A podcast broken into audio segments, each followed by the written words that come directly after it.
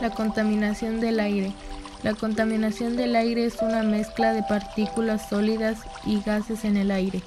Las emisiones de los automóviles, los compuestos químicos de las fábricas, el polvo, el polen y las espumas de moho pueden estar suspendidas como partículas.